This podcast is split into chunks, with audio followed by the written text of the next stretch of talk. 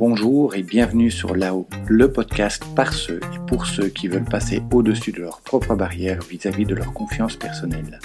Je m'appelle Thomas. Enfant et adolescent, je manquais réellement de confiance en moi et d'estime de moi. J'ai vécu le harcèlement scolaire et la solitude sociale durant de longues années. Les gens qui me connaissent actuellement tombent souvent des nues lorsqu'ils apprennent ce parcours, car il est tellement à l'opposé de l'image de confiance que je dégage actuellement. Je suis convaincu que nous pouvons tous améliorer nos niveaux de confiance et d'estime personnelle. Je sais par expérience que contrairement aux idées reçues, ce ne sont ni des choses innées, ni des rêves inaccessibles, et que toi aussi tu peux le faire. C'est pour cela que j'ai créé ce podcast qui a pour but de t'inspirer et de te donner des pistes pour que toi aussi tu puisses t'épanouir, prendre confiance et prendre la place qui te revient dans la société.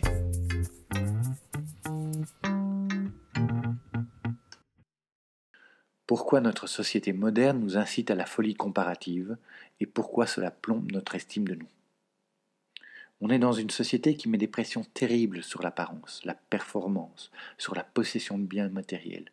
Elle nous met la pression au travers du cinéma ou au travers des publicités, au travers des réseaux sociaux et au travers de tout ce qui nous imprègne. Et ça, ça fragilise nos estimes de nous-mêmes. Ça nous fait croire que l'on est quelqu'un de bien si on a tel statut social ou tel outil de statut social. Ça nous fait croire que l'on est quelqu'un de bien si on a les dents blanches et bien droites, si on a telle corpulence, si on a tel type de vêtements, et encore si, et si, et si. Ça nous fait croire qu'on est quelqu'un de bien si on est performant, si on a un métier reconnu, si on est brillant, si on attire les autres vers nous. Tout cela ne sont que des mensonges. Je te propose donc un état des lieux des choses qui nous poussent à la folie comparative. Mais avant cela, petit rappel. Si ce n'est pas déjà fait, n'oublie pas de t'inscrire à ma newsletter de cette manière, tu seras certain d'être prévenu dès qu'un nouveau podcast sera disponible. Mais tu auras également accès à d'autres contenus en exclusivité. Parlons d'abord de l'apparence physique. Autrefois, il y avait moins de miroirs et moins d'images qu'aujourd'hui. Le miroir n'arrive dans les maisons chez Monsieur Tout le Monde qu'au XIXe siècle. Avant, l'image que la majorité des gens avaient d'eux était le reflet à la surface de l'eau et le reflet sur certains objets métalliques s'ils avaient les moyens de se les acheter. Ensuite est arrivée la photographie. Si officiellement elle a été inventée en 1839, il faut attendre la toute fin du XIXe siècle pour que le fait de se faire photographier par un photographe soit accessible pour la majorité d'entre nous. Au début du XXe siècle, bien des gens ne se voyaient en photo pour la première fois qu'à l'occasion d'un mariage ou lorsque l'école le faisait d'une photo de classe. Ce n'est que dans les années 60 que la majorité des ménages européens achètent en masse leur premier appareil photo. Déjà rien que pour cela, si tu avais vécu avant ces dates, tu aurais eu moins la pression sur ta propre image. Mais en allant plus loin, avec qui te serais-tu comparé? Avec les gens proches de toi, la famille, les cousins, les voisins, les gens du quartier ou du village, la plupart du temps, tu étais au minimum dans la moyenne. Aujourd'hui, je peux voir ma tête partout, à cause des miroirs bien sûr, mais des photos, des vidéos et ainsi de suite. Mais surtout, je vais me comparer avec qui?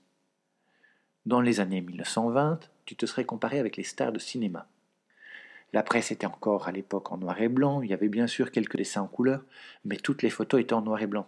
C'est ce même cinéma qui a popularisé le maquillage moderne. Avant 1920, si le maquillage était utilisé par toutes les couches sociales depuis le XVIIe siècle, c'était quand même durant cette époque pour pâlir le teint, ce qui n'est pas ce que nous faisons actuellement. Dès les années 60, nous nous sommes comparés avec les mannequins dans les magazines. N'oublie pas que Paris Match ne date que de 1949. La presse jeunesse, du style Salut les copains, Extra, Podium et d'autres titres depuis, ne date que du début des années 60. Nous nous serions également comparés avec les gens de la télé, qui étaient alors maquillés, coiffés et préparés pour leur passage en public.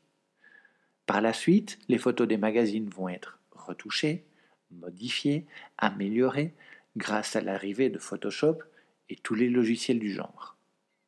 Puis sont arrivés Internet, la généralisation des photos numériques, des réseaux sociaux et des filtres à la manière de Snapchat et consorts. La situation actuelle est à l'opposé de ce que nos aïeux ont connu. Là où ils ne pouvaient se comparer qu'avec des gens connus par fréquentation directe, sans le moindre filtre, nous nous comparons visuellement avec des gens que nous n'avons jamais vus et que nous ne comptoirons probablement jamais. Nous n'aurons dans certains cas jamais l'occasion de confirmer dans la vraie vie la véracité de leur apparence physique. Qu'est-ce qui te fait le plus rêver? Le compte Instagram d'un ou une parfaite inconnue? Ou celui de ta cousine, de ton frère ou de ton ami, dont tu sais très bien que, sur la photo, il ou elle a fait en sorte de cacher tel bourrelet ou tel défaut Ensuite arrive ce que j'appellerais le second effet qui se coule. Plus tu utilises de filtres et de poses adaptées pour tes selfies, plus tu as du mal avec l'image que tu vois dans le miroir. Plus tu cherches à avoir une vie sur le web, et moins tu acceptes la vie et tes difficultés quotidiennes. Parlons un peu des possessions matérielles. Si la publicité et l'affiche existent selon les versions depuis 3 à 6 000 ans, celles-ci ont très longtemps servi à vanter les mérites de tels personnages politiques, ou à annoncer les combats des gladiateurs et autres jeux et représentations, ainsi qu'à offrir une récompense pour la capture d'un fugitif. C'est au Moyen Âge qu'apparaissent les premières annonces commerciales par l'intermédiaire des crieurs publics. Ensuite, la réclame apparaît grâce à l'invention de l'imprimerie au XVe siècle. La publicité et donc les techniques commerciales visant à promouvoir la consommation de masse et à nous faire désirer les possessions matérielles n'apparaît que dans les années 1930 et prend vraiment élan en 1936 avec la revalorisation des salaires, la semaine de 40 heures et les premiers congés payés. Depuis, les publicitaires se sont professionnalisés, ont pris en compte le regard des sciences humaines, psychologie, sociologie, etc. Ils ont également pris en compte le marketing pour nous donner de plus en plus le sentiment que la réussite de notre vie passe par la possession matérielle. Actuellement, l'incitation à la possession matérielle est partout. De manière évidente avec les publicités, mais également plus ou moins cachée avec le placement de produits dans les films et séries, et également auprès des personnes publiques. Je parle là des vedettes, des sportifs, des blogueurs et de tous les influenceurs que nous suivons quotidiennement. Ils ont tous pour consigne de te faire passer le message que si tu veux avoir une vie comme la leur, tu l'obtiendras plus facilement si tu as tel parfum, tel smartphone, telle crème de jour, telle voiture. À nouveau, la digitalisation de l'information, et donc le web, a grandement accéléré les choses, et nous passons de plus en plus de temps face à des incitations à la possession matérielle. Parlons maintenant de tout le reste, de tout ce qui touche à notre réussite sociale. De tout temps, lorsqu'on croisait un étranger, ou ne fût-ce que quelqu'un que nous connaissions un peu moins, nous avons eu la possibilité de faire quelques écarts par rapport à la vérité, par rapport à notre vraie vie. Mais tant que la majorité d'entre nous ne croisait principalement que des gens d'un entourage relativement proche et qui donc avaient la possibilité de croiser l'information et de vérifier ce qu'on raconte, ces embellissements étaient relativement modérés. Que ce soit avec des gens que je côtoie et qui ne croiseront probablement jamais mes voisins ou mon oncle un peu bizarre, ce que je leur laisse connaître de moi est de plus en plus filtré. Dans la vraie vie comme sur le web, je partage les choses qui me valorisent et dont je suis fier, et j'occulte les périodes d'ennui, de solitude, d'angoisse, de dépression, etc. Plus nous avons l'occasion de voyager, de nous déplacer pour le travail, de travailler à des dizaines de kilomètres de chez nous, de faire des métiers qui n'existaient pas il y a quelques dizaines d'années, d'avoir des contacts à distance et dématérialisés, plus certains métiers tels que l'instituteur, le pharmacien, le policier perdent en prestige et en respect, et plus nous nous permettons de filtrer la vérité. Que ce soit sur les réseaux sociaux, où je peux me permettre de poster une photo de coucher de soleil sans que personne ne sache qu'elle a été prise sur le bord de l'autoroute ou juste à la sortie d'un bidonville, ou alors je poste sur la magnifique séance d'entraînement que je viens de passer, en occultant au passage que j'ai failli perdre un poumon dans la bagarre, ou que je me suis remis au sport simplement parce que j'avais pris 5 kilos les derniers mois. Je le fais, tu le fais d'une manière ou d'une autre, nous le faisons tous à notre échelle. Quand nous parlons de nos réussites, nous ne mentionnons que rarement les mois de galère pour arriver à ce résultat. Le cinéma et la télévision font également l'impasse sur la majorité des galères du quotidien de nos personnalités et personnages préférés. Qui voudrait réellement savoir tout le temps que Conrad Hawkins, ce résident, a passé dans ses livres et cours avant de toucher à son premier bistouri? Qui voudrait savoir le nombre de fois où Simone Biles est tombée de la poutre avant de décrocher sa première médaille? Ce serait long et soporifique, j'en conviens. Et même dans Rocky, les dix ans de galère avant de décrocher son premier combat médiatique sont traités en quelques minutes. Les longues semaines de préparation avant le combat durant quelques dizaines de minutes. Et au final, pour nous, en tant que spectateurs, ça nous paraît tellement facile. C'est pour cela que dans l'inconscient collectif, nous avons une tendance générale et systématique à minimiser les efforts que les autres ont dû faire pour obtenir leurs résultats. Ensuite, quand nous nous comparons à eux, à nous sentir incapables à leur arriver à la cheville, malgré les dizaines d'heures que nous passons à la pratique de cette discipline, nous occultons sans le vouloir les centaines ou milliers d'heures qu'ils ont passées à pratiquer, à galérer, à faire des sacrifices et des compromis. N'oublie pas que nous n'avons probablement aucune idée des difficultés matérielles, sociales, psychologiques ou autres qu'il ou elle peut vivre à côté. Il y a quelques dizaines d'années, quand le gars du bout de la rue réussissait professionnellement ou socialement, nous avions la plupart du temps une petite idée du temps et des efforts qu'il lui fallait pour de tels résultats.